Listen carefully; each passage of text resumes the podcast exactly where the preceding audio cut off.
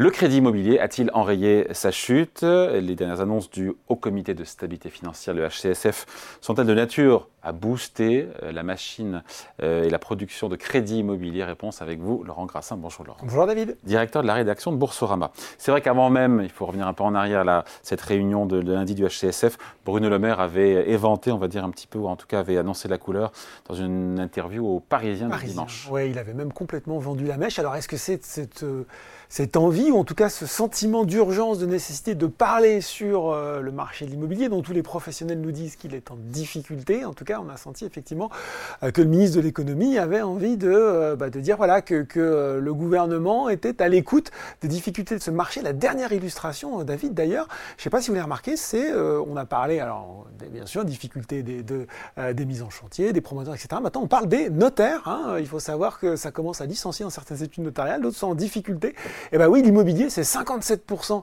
à peu près hein, de, de l'activité des études notariales et ça coince même à ce niveau-là. Donc, on s'est peut-être dit au gouvernement qu'il fallait vraiment parler maintenant, communiquer un petit peu sur le sujet. Donc le HCSF, le Haut Comité de stabilité financière, qui a annoncé différents aménagements pour tenter mm. de desserrer un petit peu euh, les taux du crédit immobilier.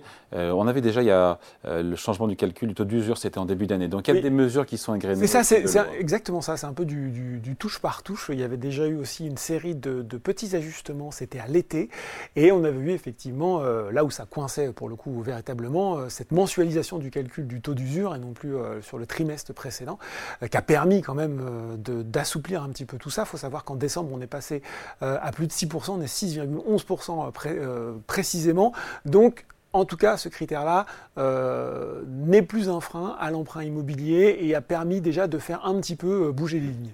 D'ailleurs, pardon, mais hier on a eu des chiffres. Pour ceux qui se demandaient jusqu'où la production, la chute de la production de crédit allait aller, si on est touché le fond de la piscine, c'est peut-être le cas. Chiffre Banque de France hier qui semble montrer qu'un point bas peut-être aurait été atteint sur la production de crédit immobilier en France. Oui, 9,2 euh, milliards de production de crédit sur le mois d'octobre. C'est la même chose qu'en septembre. Et visiblement, via les données. C'est bas, c'est bas. Alors, via les données intermédiaires qu'on a aussi par, euh, par la Banque de France, ce serait 9,8 milliards en novembre. Donc c'est pas encore complètement compilé, mais effectivement peut-être que le fond de la piscine se situait quelque part entre septembre et octobre et que ça remonte. Ce qu'il faut dire, David, effectivement, c'est que c'est bas. Euh, on pourrait être euh, plutôt content que ça se stabilise et que ça remonte. Il faut savoir d'où on vient. Euh, en octobre 2022, c'était 16 milliards de production de crédit hors renégociation, et je crois de mémoire que, le par mois, bien sûr, en octobre.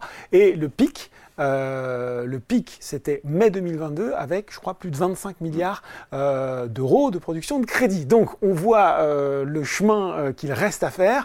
Et on voit euh, les effets de la hausse de taux de la Banque Centrale Européenne. Et on voit les effets bien sûr de la hausse de taux de la Banque Centrale Européenne. D'ailleurs, ce qui est intéressant de noter, c'est que sur le mois de novembre, il y avait et c'est peut-être ça aussi qui est un signal encourageant. On voit que ça remonte alors que les taux continuent un petit peu à progresser, les taux d'emprunt continuent un petit peu à progresser. Et a priori, les données de décembre semblent nous montrer que les taux se stabilisent. Donc on a vraiment cette phase de stabilisation du marché, à la fois sur les taux d'emprunt, sur la euh, production de crédit. Ce que nous montrent aussi certains courtiers, certains experts, c'est que même sur certaines banques, David, on recommence à voir des taux à la baisse. Euh, certains établissements reviennent sur le marché. Donc euh, voilà, on se dit qu'effectivement, le plus dur est peut-être passé. Bon, et avec ces mesures, ces ajustements annoncés par euh, la Banque de France euh, lundi, est-ce que cette nature là aussi a participé à la relance de la machine euh, du crédit. Oui, alors est-ce que c'est euh, est-ce que c'est de nature à participer? La question est très bien posée. Oui, je pense que c'est de nature à participer. Et de quelle ampleur et, Voilà, et de quelle ampleur? Euh, On rappelle, hein, il y, a quand même deux grands principes sur lesquels finalement on n'est pas revenu, quand bien même on nous appelle à plus. Et ça, on pourrait en parler, mais finalement, c'est de dire, finalement, à part quelques menus exceptions, on ne déroge pas sur la règle des 25 ans maximum de durée d'emprunt. On va voir effectivement dans les mesures, même si vous en avez déjà parlé, qu'il y a petite dérogation, et on ne touche pas trop au euh, taux d'endettement de 35% de taux d'effort. Donc comment on fait si on ne veut pas toucher trop à ces règles bah, On obtient ce que nous a fait le HCSF, c'est-à-dire que finalement on dit 25, allez 27 si vous avez... 27 ans. 27 ans. Si vous avez 10% euh, euh, du montant du prêt qui est consacré à des travaux de rénovation, donc voilà, ça on peut se dire que ça c'est de nature à diminuer un petit peu la mensualité et donc le taux d'endettement. On sort aussi les intérêts du du prêt-relais, vous savez, ce prêt que vous faites quand vous passez euh, d'un bien à un autre, euh, là aussi du calcul du taux d'endettement pour essayer de ne pas le taper plus vite. Au passage, on s'adresse au primo-accédant et au second accédant sur ces deux mesures-là. donc c'est plutôt, c'est plutôt, ça va plutôt dans le bon sens.